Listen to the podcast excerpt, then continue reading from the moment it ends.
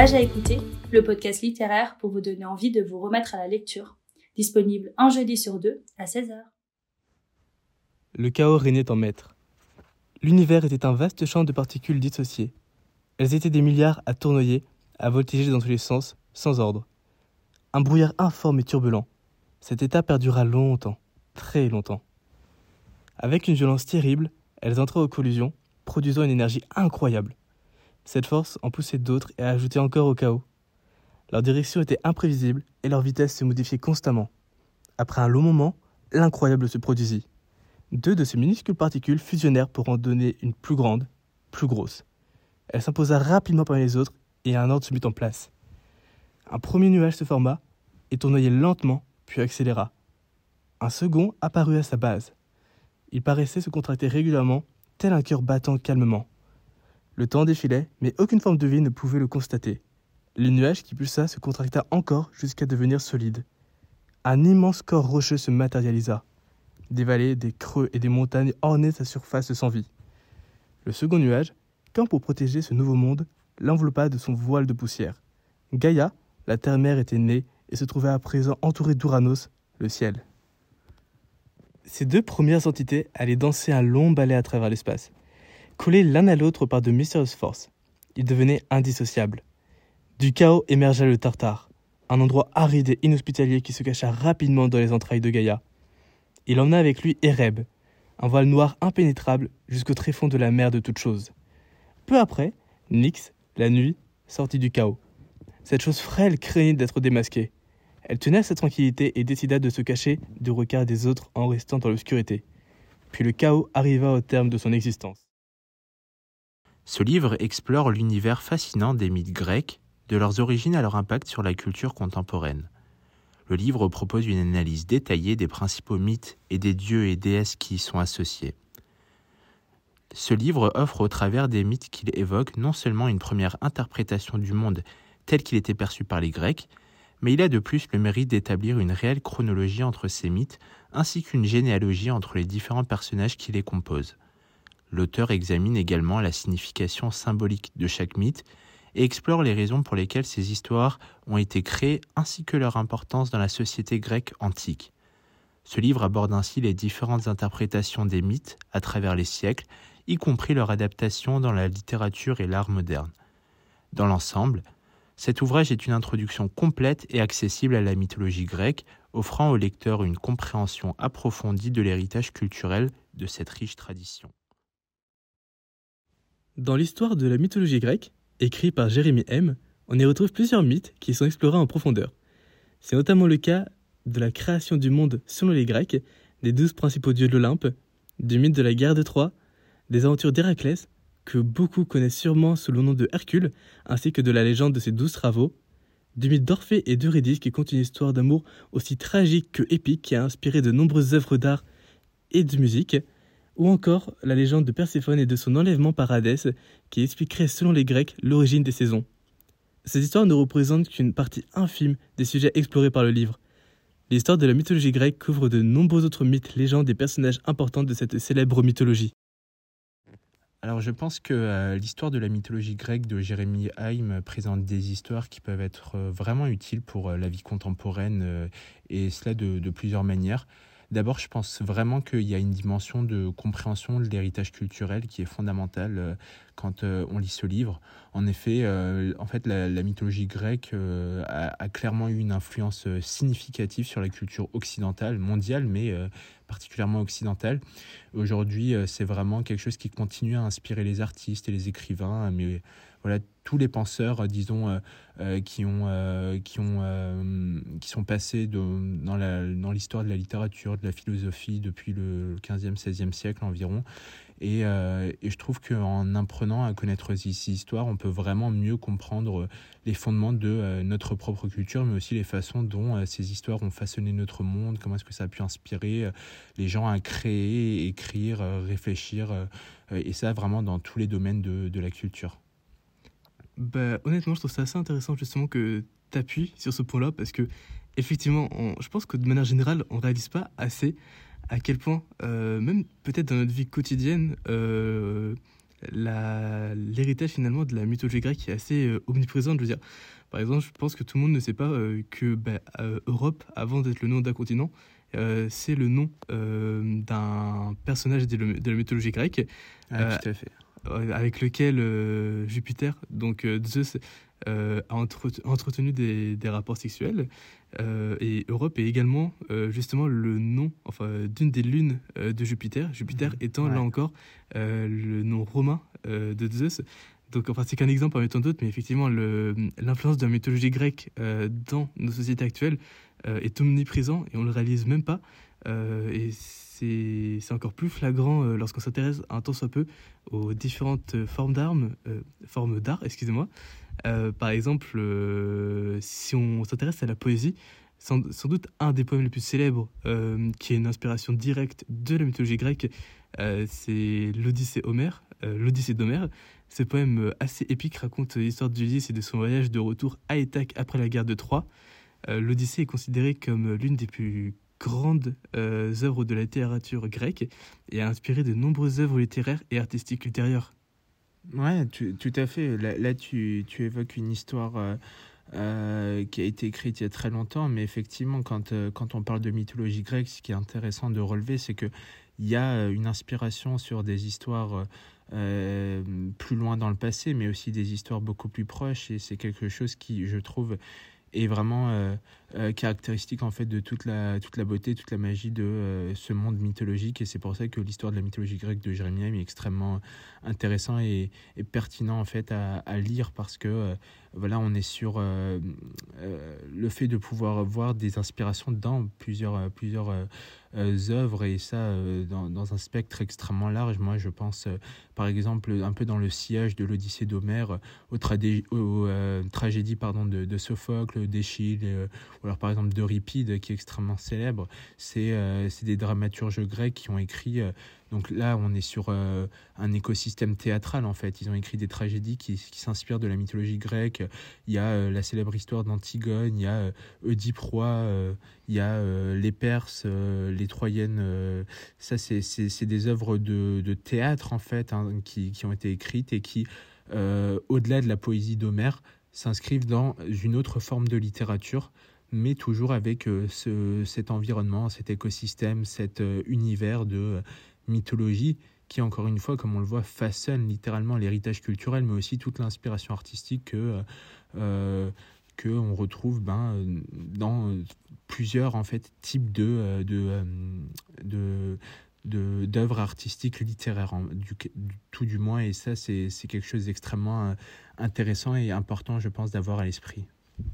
Et pour surenchérir à ce que tu viens de dire, euh, je pense que ce qui est également important d'avoir à l'esprit, c'est juste à quel point la mythologie grecque euh, permet d'avoir une réflexion finalement sur des thèmes assez universels. Les histoires de la mythologie, euh, de la mythologie telle que perçue par les Grecs, abordent des thèmes quand même assez vastes tels que l'amour, la guerre, la justice, la mort, la trahison. En explorant ces thèmes dans le contexte des mythes, on peut mieux comprendre leur signification dans nos propres vies. Euh, donc euh, voilà, je pense que c'est déjà une, première piste de réflexion. En plus, on peut... Euh, enfin, ça c'est d'un point de vue un peu plus personnel, mais ce qui est tout aussi intéressant, c'est de... Lorsqu'on lit justement les mythes de la mythologie grecque, on réalise à quel point les Grecs avaient une façon presque enfantine, j'ai envie de dire, d'expliquer le, le, monde à travers leurs yeux. Je veux dire, par exemple, si on réfléchit au mouvement du soleil, euh, le, Soleil, qu'est-ce qui fait qu'il euh, tourne, euh, qu'il tourne autour de la Terre? Parce que dans la conception des Grecs, c'est le Soleil qui tourne autour de la Terre. Ben, c'est très très simple. Le Soleil est tiré littéralement par le char d'Apollon. C'est qu'un exemple parmi tant d'autres. On, on, peut en trouver bien plus. Les constellations, là encore, euh, qu'est-ce qui a, qui a, créé les, les constellations? Ben, Ce sont les dieux. Euh, la plupart, si je ne me trompe pas, euh, ont été créés par Zeus.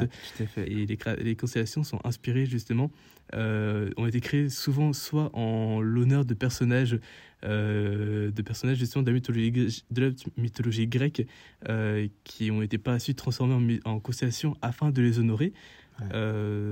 ou soit soit en référence à, euh, comment dire, à plutôt des, euh, j'ai envie de dire, des, des, notions, des notions qui ont été littéralement gravées dans le ciel afin que les hommes finalement s'en rappellent, rappellent pour toujours. Bien sûr, bien sûr. Et je, je trouve que c'est extrêmement intéressant ce, ce, prisme de lecture que tu prends sur, sur la réflexion de termes universels, parce qu'effectivement, euh, pour, pour, réussir à comprendre en fait et expliquer euh, des, des notions euh, très élémentaires sur comment est-ce que le monde fonctionne, sur la science, sur des thèmes universels comme l'amour, la guerre, c'est intéressant après de voir en fait à partir de l'inspiration qu'on a sur ce terreau qui est la mythologie grecque, de voir en fait comment est-ce que ça se retrouve ensuite ailleurs. Par exemple, aujourd'hui quand, quand on évoque les sujets de de, euh, de, justice ou alors de, de loyauté, comme, comme, euh, comme tu les évoquais toi-même euh, il y a un instant, je trouve que c'est des, des, des, des, caractéristiques, des valeurs, des, des éléments qu'on retrouve chez les principaux personnages, en fait, même d'œuvres extrêmement contemporaines. Et ça, encore une fois, dans, dans des univers très différents. Et c'est l'inspiration de la culture populaire contemporaine par ces œuvres de la mythologie qui est extrêmement intéressante. Euh, je, je, trouve par exemple que le film Percy Jackson ou alors euh, des, des personnages, euh, des personnages de, de Marvel, des, des DC Comics, etc., comme, comme Wonder Woman, c'est le genre de personnages qui sont. qui ressortent en tout cas comme étant des personnages qui tirent certaines caractéristiques de leur caractère, de leur, de leur manière de, de s'exprimer, de leur manière d'agir dans le monde qui s'inspire directement de certains, certains hum, personnages euh, de la mythologie euh, et même pour aller plus loin et dans un écosystème que peut-être les plus jeunes qui écoutent ce podcast euh, comprendront et en tout cas qui leur parlera plus en évoquant par exemple des, personnages de, jeux vidéo comme God of War ou Assassin's Creed qui Odyssey qui est qui est vraiment une une version encore une fois qui plonge le, joueur du jeu vidéo dans un univers de, de mythologie pour justement pouvoir euh, aborder toute euh, une réflexion sur ces thèmes universels que, que, tu évoquais il y a un instant. Euh, je trouve que c'est extrêmement intéressant et avoir ça à l'esprit en lisant l'ouvrage de Jérémy Haim, c'est extrêmement, c'est extrêmement intéressant parce que, encore une fois, c'est quelque chose qu'on a tendance à oublier, ou alors peut-être pas oublier, mais en tout cas qu'on a tendance à pas assez rappeler, c'est-à-dire à quel point tout cet univers de la mythologie grecque inspire et influence en fait un, écosystème d'œuvres et de, choses extrêmement variées. Et, pour, euh, euh, invoquer peut-être un dernier point sur euh, moi, ce que ça m'inspire aujourd'hui, c'est surtout l'exploration de, de, valeurs morales. Je ne sais pas ce que tu en penses, mais par exemple, pour moi, les mythes grecs, ils contiennent souvent des, leçons morales, comme l'importance de l'honnêteté, de, la loyauté, voire même du courage. Et, et je trouve qu'en étudiant ces histoires, on peut vraiment apprendre de ces valeurs et peut-être les appliquer dans sa propre vie. Euh, c'est peut-être un, un vœu pieux, mais euh, j'ai le sentiment qu'effectivement, en lisant ça, il y a euh, un changement qui peut arriver peut-être chez les plus jeunes. voir en fait que des, des, héros épiques, des, des, personnages forts, puissants, qui vivent des histoires intéressantes et incroyables, ont, des, ont des valeurs morales fortes qui influencent en fait tout ce qu'ils font. Alors, hum, personnellement, je ne sais pas si je serais, euh, on va dire, aussi euh, catégorique que toi en, en expliquant, enfin en disant euh, que les mythes, les mythes grecs en tout cas, forcément nous essaient d'inculquer ou en, tout cas de transmettre d'une certaine façon, implicitement, j'ai envie de dire, certaines valeurs. C'est sûr que certains le font. Par exemple, si on prend le mythe d'Arachné, je pense qu'on peut très clairement dire que ce mythe défend euh, l'humilité comme valeur, parce que après tout, le mythe d'Arachné, pour euh, ceux qui ne se rappellent pas trop ou qui ne le connaissent pas, euh, c'est l'histoire d'une femme qui s'est vantée auprès des dieux, notamment de Athéna, de pouvoir tisser mieux que personne d'autre, et qui a été punie en conséquence par la déesse de la guerre à à errer sur Terre sous la forme d'une araignée. Très bien. Donc ça, c'est juste un exemple, mais si on prend l'exemple d'autres dieux, et c'est quelque chose que j'aime beaucoup avec les mythologies grecques, euh, notamment par rapport aux mythologies euh, monothéistes, c'est que les dieux ne sont pas finalement dépeints comme des signes de perfection. Parce que si on prend l'exemple de Zeus, quelque chose qu'il ne faut pas oublier, c'est que c'est quand même un dieu qui a quand même, pour, enfin, c'est, je trouve ça presque humoristique, mais quelque chose d'assez récurrent avec ce dieu, c'est la jalousie, la jalousie et la colère qu'il génère auprès de sa femme en, ben, en la trompant euh, régulièrement euh, avec, euh, avec des, femmes, des femmes, souvent des mortelles, des mortels pardon, au, autour du monde. Donc c'est qu'un exemple, mais genre quelque part, et c'est amusant, mais même le, finalement, le, le roi, enfin ouais, le roi des dieux, fait transparaître une certaine imperfection qui peut-être un euh, est censé euh, renvoyer justement à la perfection humaine et qui, ça se trouve, est là aussi une valeur. enfin, j'allais dire une valeur, mais non, pas une valeur, mais une leçon, la leçon que finalement personne n'est parfait et qu'on a tous nos défauts. Tout à fait. Qui sait? Tout à fait. Je, je trouve que c'est intéressant que, que, tu relèves ce point parce qu'effectivement, on ne peut pas considérer ce comportement de tromperie comme une valeur morale, tout à fait. Et tu as raison.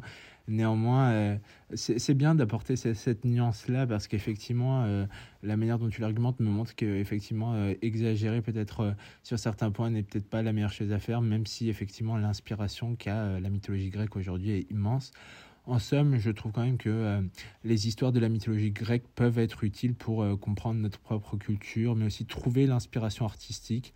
Comme on l'a dit, réfléchir sur les thèmes universels, mais aussi explorer les valeurs morales. Donc, c'est pour ça que, euh, à mon sens, euh, l'ouvrage euh, L'histoire de, la mythologie grecque de Jérémie est vraiment un fondamental quand on veut s'intéresser à cet écosystème et à l'histoire de la mythologie pour la comprendre elle, mais aussi mieux comprendre le monde dans lequel on vit actuellement. Pour finir, un rapide tour de table pour vous exposer les raisons de lire cette œuvre. Alors moi, je pense qu'il est important de lire le livre L'histoire de la mythologie grecque de Jérémie Haïm vraiment parce qu'il offre une introduction complète aux histoires euh, fascinantes et intemporelles de la mythologie grecque. En explorant les histoires des dieux et des euh, héros grecs, on peut vraiment mieux comprendre les fondements de notre propre culture et les thèmes universels qui continuent de résonner dans nos vies aujourd'hui. Euh, en plus de ça, je trouve que la mythologie grecque a été une source d'inspiration pour de nombreuses œuvres d'art et de littérature tout au long de l'histoire. Et en fait, en apprenant à connaître ces histoires, on peut vraiment mieux apprécier et comprendre les œuvres qui en ont été inspirées. En somme, euh, je trouve qu'en fait, la lecture de ce livre peut offrir une perspective fascinante sur euh, la culture grecque antique et sur la manière dont euh, cette culture a façonné le monde dans lequel on vit aujourd'hui. Alors, pourquoi, selon moi, il faudrait lire ce livre?